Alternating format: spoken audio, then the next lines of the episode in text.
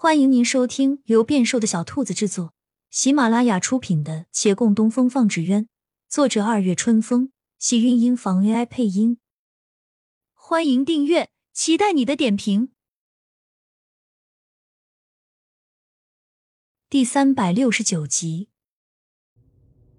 长公子一次离间计不成，又道：“我的人都已经在维远县站住脚了，岂是你们说赶走就能赶走的？”要怪也只能怪你们这赌约叫我寻了机会，这该找岳公子啊！谁叫他好端端的跟人打什么赌呢？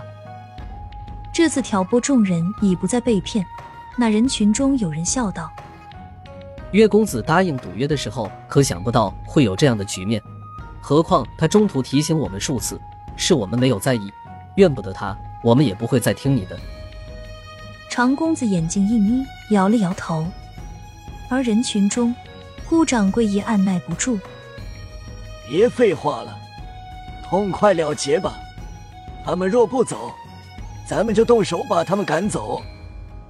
他这一喊，顿时一番响应，大家举着棍棒就要上前。月兰在前竭力阻挡，高声道：“大家可以理论，但不要动手，这样与那些……”忽听“砰”的一声，将他的话打断。他愕然回头。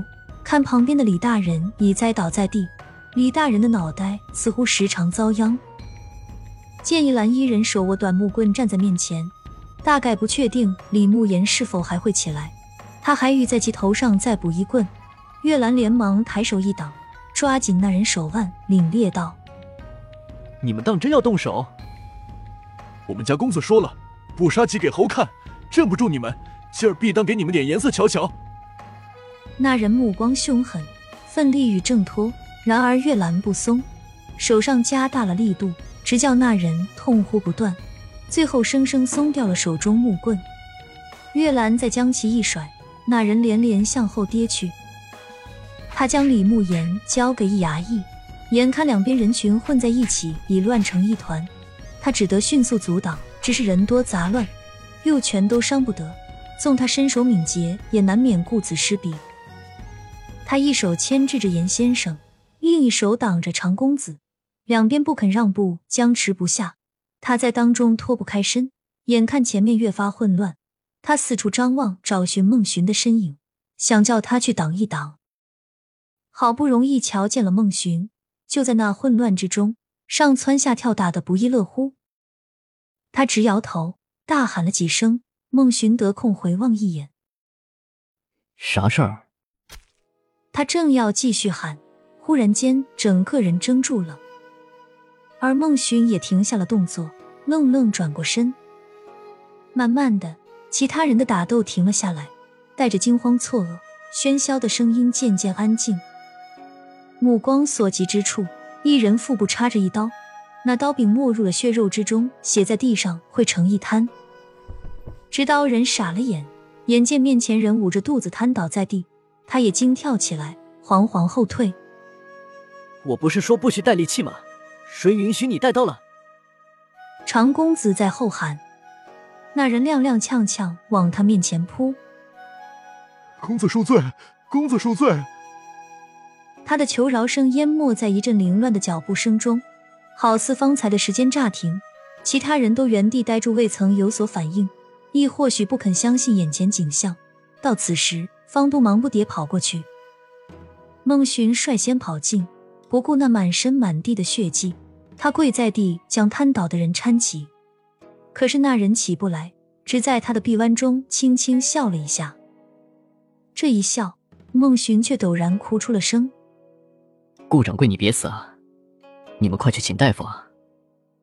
有人才回神，迅速跑开。顾掌柜眼前模糊，他用力抬臂抓了一抓。孟寻连忙伸手，他却一推，把面前月兰的手拉住，颤颤道：“月小哥，唐派我已找了接班人，但你得帮着。我会照看，必不会叫唐派失传。您放心。”月兰连忙替他把话说完，他轻点头，这才去拉孟寻。春风过。我会把春风故也传下去，你放心。孟寻抽噎道：“得了，吧，你你再给我找个合适的人选。”不不不，我好好学字画，我保证，只要你活下去，我以后一定跟你好好学。顾掌柜又笑起来，气若游丝的答：“我活不了了，别自欺欺人，我该去找小峰了。我死后，把我跟小峰挨着葬。”两人陡然震惊，相视而望，霎时说不出话来。而在低头时，顾掌柜已断了气。他们为了怕他伤心，一直隐瞒的消息，原来这人早就知晓。也不知究竟是谁瞒着谁，谁更辛苦一些。两人红着眼眶，许久无言，周围也一时沉寂。长公子慢慢走了过来，我无意伤人性命，那捅他之人，我会叫他偿命。今日局面本也是你们的人挑起的，你们莫要怪我。没有人回答他，他抬手一扬，转身，我们走。还未动身，他又想起什么。不过，维远县的市场，我是不会退出的。这话一出，周边一些人方有反应，有人握着拳就要上前，被身边人一拉：“别再闹出人命了。”那人只好作罢，狠狠看着他从面前经过。